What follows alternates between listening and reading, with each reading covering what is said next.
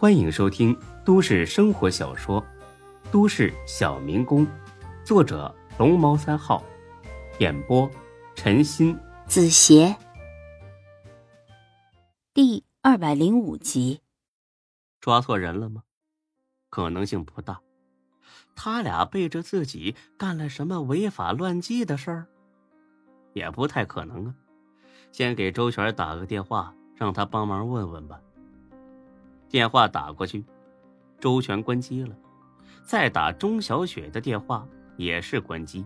孙志更担心了，因为他知道，像他们这种工作要二十四小时开机待命，如果不是手机出了故障，那只有一种情况才能关机，那就是执行紧急秘密任务。李欢和董倩倩不会是莫名其妙的撞了枪口吧？孙志上网一查，这家 KTV 辖区的是城关派出所，这里可没熟人呐。孙志赶紧穿上衣服，打车往派出所赶去。到派出所时候，正好赶上人家上班，一问，压根没这俩人。不可能啊，他们确实被警察从炫丽 KTV 抓走了。这 KTV 不是你辖区的吗？啊，是我们辖区不假呀，但这人。真不是我们抓的呀，那是谁抓的呀？不清楚，你不清楚谁清楚啊？哎呀，你别激动啊，我真的不知道，要不我打电话帮你问问吧。哎，行，谢谢了。这警察打了一圈电话，愣是没问出李欢俩人下落。孙志急了，难道是跟自己一样遇上了假警察？如果是假警察，那只有两种可能。一是像老鼠那样图财，二是赵天那样害命。李欢和董倩倩都不富裕，图财可能性几乎为零，看来后者的可能性大一些。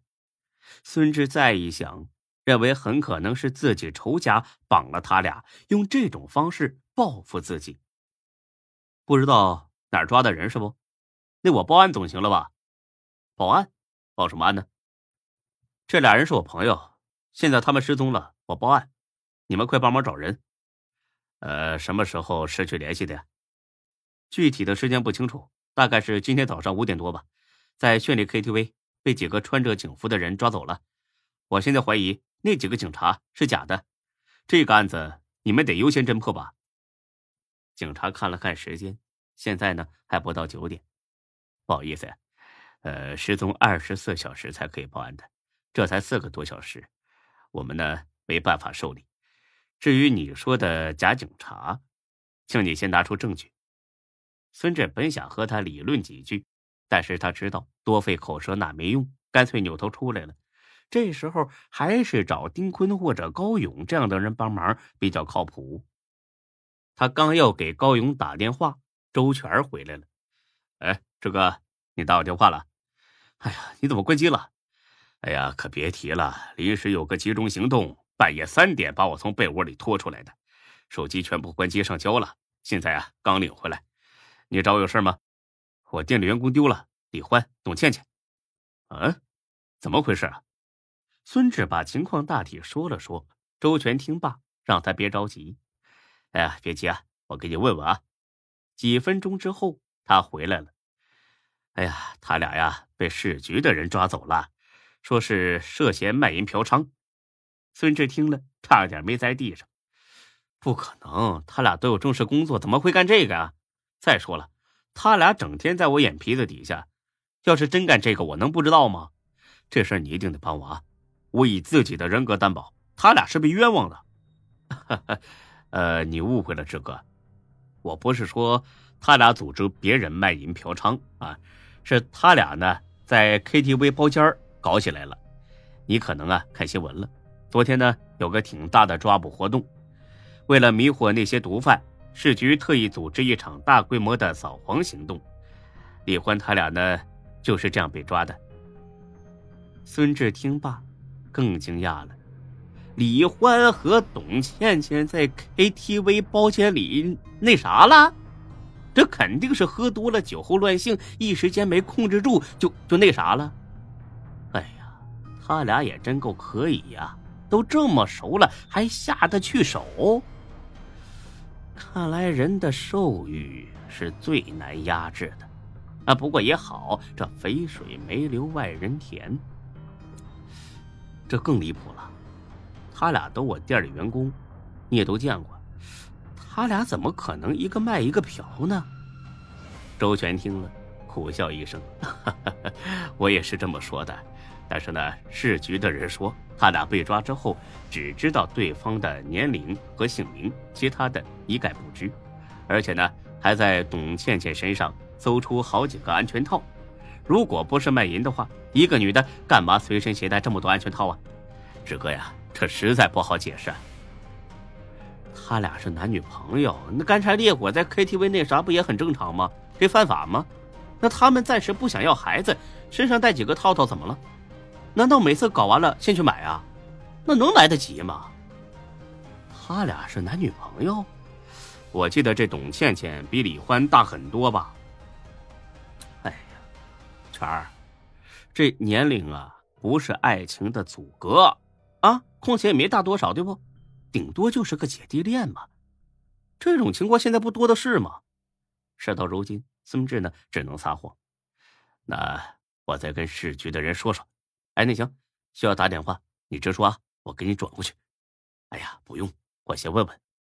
几分钟之后，周全又打了过来。哎呀，志哥，没事了，他俩已经回去了。真的，太谢谢你了。哎，对了，晚上有空没？来我店里吃饭啊？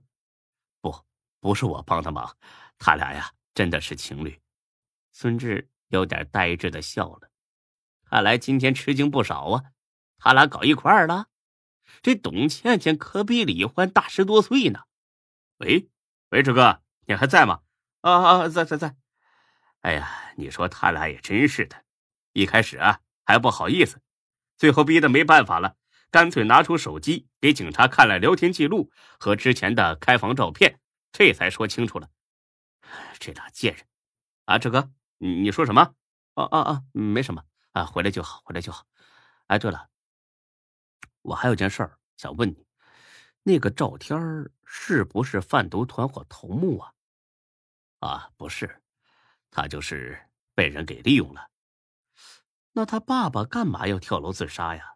这堂堂市长大人，连自个儿子这点小事都搞不定？呵呵，这我就不知道了。估计啊，他自己不干净，怕被儿子牵连出来。不过这种人死了也就死了，反正活着呀。也干不了几件好事这也是。那这个没什么事儿，我先挂了啊，我还没吃饭呢。有时间呢，我去找你喝酒。嗯，行，一定得来啊。挂了电话，孙志肚子也咕咕叫了起来。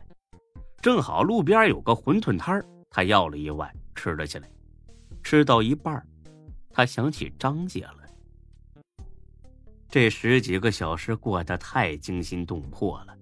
差点把帮张姐的事儿给忘干净。才哥呢，只是想让张姐到店里打工，但是孙志有更好的主意，他想帮着张姐开一家水饺店他相信以张姐的手艺和人品，生意肯定会很好的。而且孙志连店面位置都想好了。离着自己火锅店四五十米远的地方，有一家三十多平米沿街店铺正在出租，租金很优惠，正适合做小规模的餐馆儿况且离得很近，还可以照应一下。接下来的事儿就是怎么说服张姐了。想到这儿，孙志又苦笑一声：“这事儿可不好办呐，张姐太善良质朴了，压根儿不想给别人添任何麻烦。”恰好这个时候，有一个学生模样的女孩从摊子前走过。这女孩一身名牌，一看就知道那是有钱人家的孩子。孙志一下子来了主意了，他要从张姐的闺女下手。身为母亲，谁不想给自己孩子更好的生活和物质条件呢？以前张姐没得选，现在机会来了，就算是为了女儿，她也不会拒绝。孙志立马给才哥打了电话，才哥呢刚把刘丹接回去，正在安慰他啊，怎么安慰的？嗯，你们都懂。哎，怎么样啊，孙志？啊，看没看着欢子他们呢？他俩回去了。记得回去之后让欢子请客啊！啊，请客？这是不是有点过分了？有点幸灾乐祸了吧？过分个屁呀！他跟董姐好上了，这俩人喝多了，在炫丽 KTV 一个包房里边那啥了，正好呢是公安局草黄抓了个现行，这俩人急的呀，差点没弄出来。哎，才哥，你想想那画面多少儿不宜啊！所以呢，是公安局的人呢就把他俩当卖淫嫖娼的。哎呀，就是这么回事吧。现在呢，误会都说开了，他俩很快就回去了。才哥听罢，很是恼火。他妈的，你说咱俩一晚上差点丢了小命，他俩倒好啊，翻云覆雨，要死要活，在 KTV 都忍不住。禽兽，简直是禽兽！哎呀，哎，你说这欢子也可以哈，藏的这么深。我说昨晚喝酒的时候，他怎么敢摸董倩倩屁股呢？这董倩倩还一脸娇羞，我还以为是喝多了开玩笑，没想到他俩早勾搭上了。这个贱货，我非得打他一顿！哎呀，行了，他俩的事儿什么时候再发也不迟。哎，我问你。张姐闺女在哪儿上学啊？你有她联系方式吗？才哥一听很警惕，你想干嘛呀？你要帮张姐，你就心甘情愿的帮，你别祸害人家闺女啊！他还是个孩子呢。刘永才，你妈没那啥，我是那种人吗？我，哼，孙志，你别装啊！那天晚上，白露住咱们那儿的时候，我都听见了，他一边浪。一边管你叫爸爸，你这种变态，你什么都做得出来。我操，不是他自己喊的，跟我什么关系啊？你到底有没有他联系方式？我没有。那行，张姐这事我不帮了。别的，我再信你一回。哎，你等会儿啊，我给你问问。本集播讲完毕，谢谢您的收听，欢迎关注主播更多作品。